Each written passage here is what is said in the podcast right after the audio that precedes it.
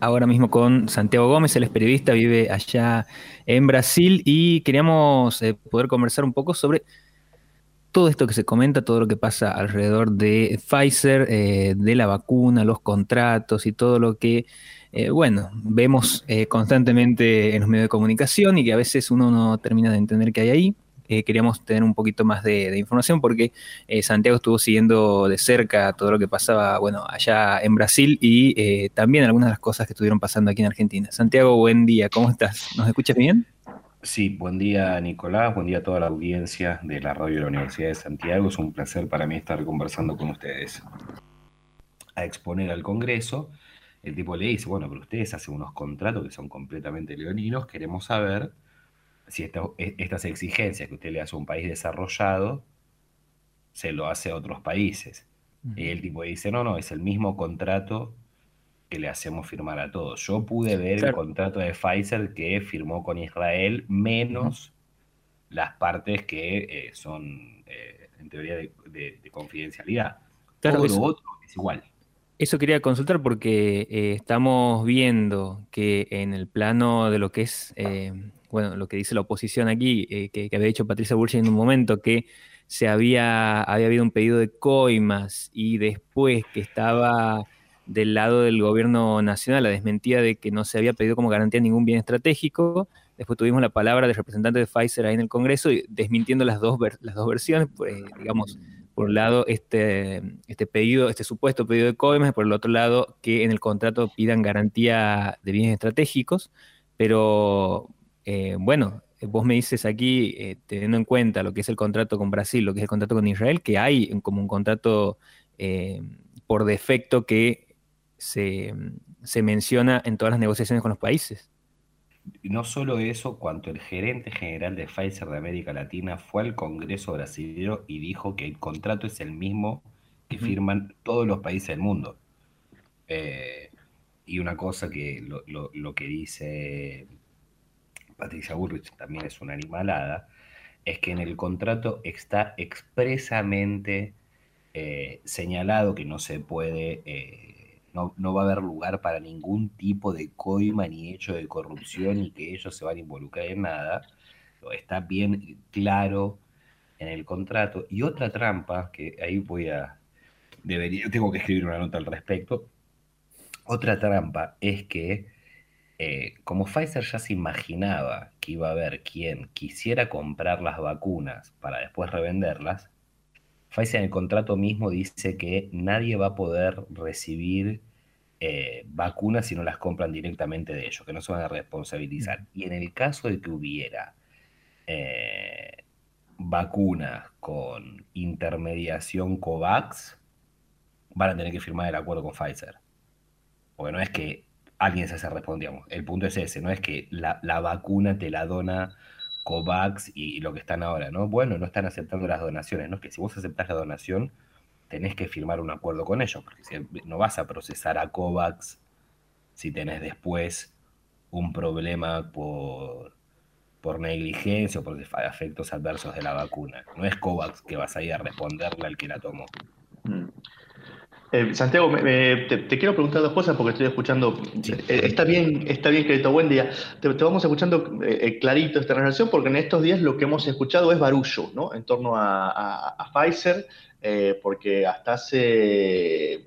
Hasta la semana pasada, los medios hegemónicos lo que decían es no hay vacunas en la Argentina, ¿no? Y hay un lío, hay vacunas en la Argentina y machacaban con eso, machacaban con eso. Ahora parece haber cambiado de libreto con la llegada este, de, más vacunas y el avance de, la campaña de inmunización y ahora el libreto y, con lo que están machacando es el lío de, Pfizer. Em, la pregunta es, em, ¿es para tanto, digamos, conociendo el, hilo de esta historia con la empresa, si es para tanto el haberse perdido la vacuna de Pfizer, cómo, cómo desentramar ese, ese discurso? Y la otra es, que a, mí me llama la atención, no sé si si nos podrás contar, Santiago, es ¿quiénes son Pfizer? ¿no? Porque hablamos de Pfizer como un nombre propio, ¿no? Este, así suelto, y al final son este, personas con nombre y apellido, ejecutivos de empresas que tienen una historia, que tienen un, contexto de un país, ¿por qué el comportamiento diferente al de otras empresas de otros lugares del mundo este, que han estado negociando con, Argentina y con los demás países? Mira, la primera pregunta me parece que eh, habría que responderla en un contexto y que es algo muy complejo porque es lo que muchos eh, le preguntan a, los funcionarios de Bolsonaro, ¿cuánto vale una vida? Claro.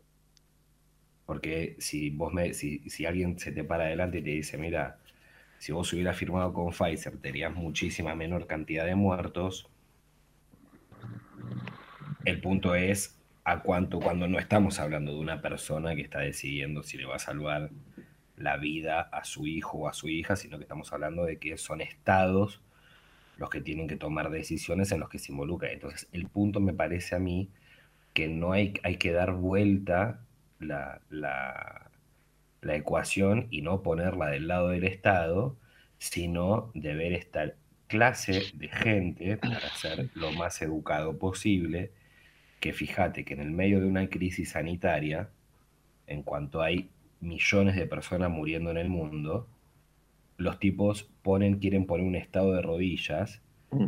diciéndole, vos estás en esta situación, la gente se te va a morir, si vos no firmás conmigo, la campaña que vas a tener en los medios diciendo que vos no quisiste firmar va a ser difícil, va a ser mucha. Eh, entonces, eso me parece que es lo, lo, principal, ¿no? Digo, sí. Hay gente que, hay países que tenían vacunas, hay países que no tenían vacunas, hay países hoy que no tienen ninguna vacuna. Entonces, ante, hay alguien ahí que es el sistema financiero que está por atrás operando, ¿sí? Para, para, para sacar el máximo provecho de una situación horrible. Sobre quién está atrás de Pfizer eh, es muy difícil de decir, está el, laboratorio alemán también, Biotech, pero en ese tipo de, de empresas siempre tenés un conglomerado de accionistas y de que no, no, terminas de saber. Muy despersonalizado y entonces es difícil ah, cómo cómo, hacer esta clase de planteos, ¿no? que, vos marcabas recién bien, bien Santiago, de esta, de esta idea de la rentabilidad por sobre las vidas humanas, ¿no?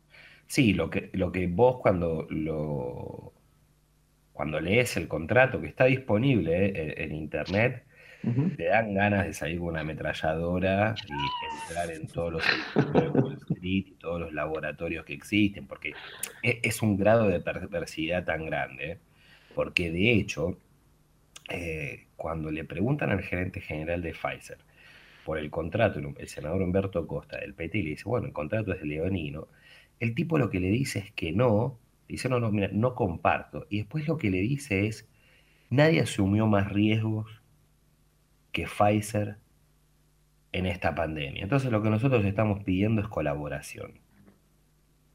Acá lo que hay que entender es que por detrás está en los laboratorios, no los mueve por detrás el, bien común, la salud. Es una lógica súper perversa que se basa sobre la base del riesgo. Entonces, lo, que los tipos te dicen es, vos estás con una criatura que eh, se está muriendo y no es alguien que viene y te dice, mira, yo creo que esto estoy, estoy desarrollando este remedio. Vamos a probar si funciona. Eh, si funciona, asumimos el riesgo los dos. No, es un tipo que te dice, mira, yo te lo vendo. Te voy a vender el remedio para tu criatura que, se está, que puede llegar a morirse.